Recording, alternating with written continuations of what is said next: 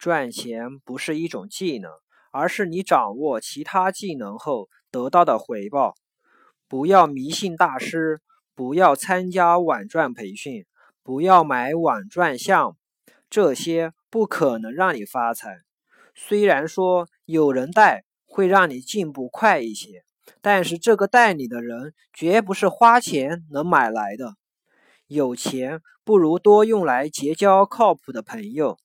朋友带给你的财富远比参加培训要多得多。在赚钱这件事上，不存在师徒关系。就算你交了学费，最多也只能算是一个客户。赚钱靠的不是秘密，网上的项目也没有什么秘密可言。靠保住秘密才能存活的项目，一定活不久。别花钱买所谓的秘密项目。花钱能买到的秘密根本不是秘密。这个世界上没有万能钥匙，也没有万能项目。一个人的机会有可能是另一个的深坑。网上卖项目做培训的大多不靠谱，那是不是自己闷头研究才是最好的学习方式呢？也不对，培训和圈子还是要参加，但是一定要理性一些。不要想着参加一个培训就咸鱼翻身，而是要以提高自己和结交同频的人为目的。少参加免费群，没有门槛的群只能浪费你的时间。也许免费群里偶尔也有一两句话是有价值的，但是总是被大量的闲聊扯淡淹没，时间成本太高。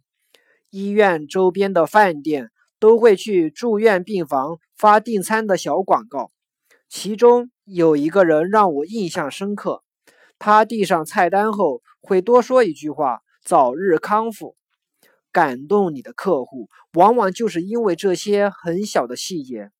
有些刚做网络一个月的人，就想跟这个领域的高手一样，月赚万元，一直找捷径。这样的人最后肯定什么都做不成。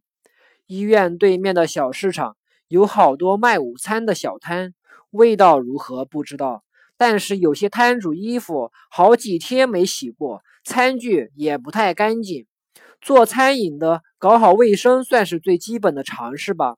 可是有些摊主却把时间用来看创业宝典，网上成功人士满天飞，如今想听到点真实又诚恳的经验太难了。更可怕的是，看着这些成功的故事，很多人会觉得自己只要勤奋坚持，就一定可以创业成功。千万不要相信那些讲师说的“只用一招就让收入增加十倍”的鬼话。他鼓吹这些神奇的方法，只有两种可能：他自己是傻逼，或者他拿你当傻逼。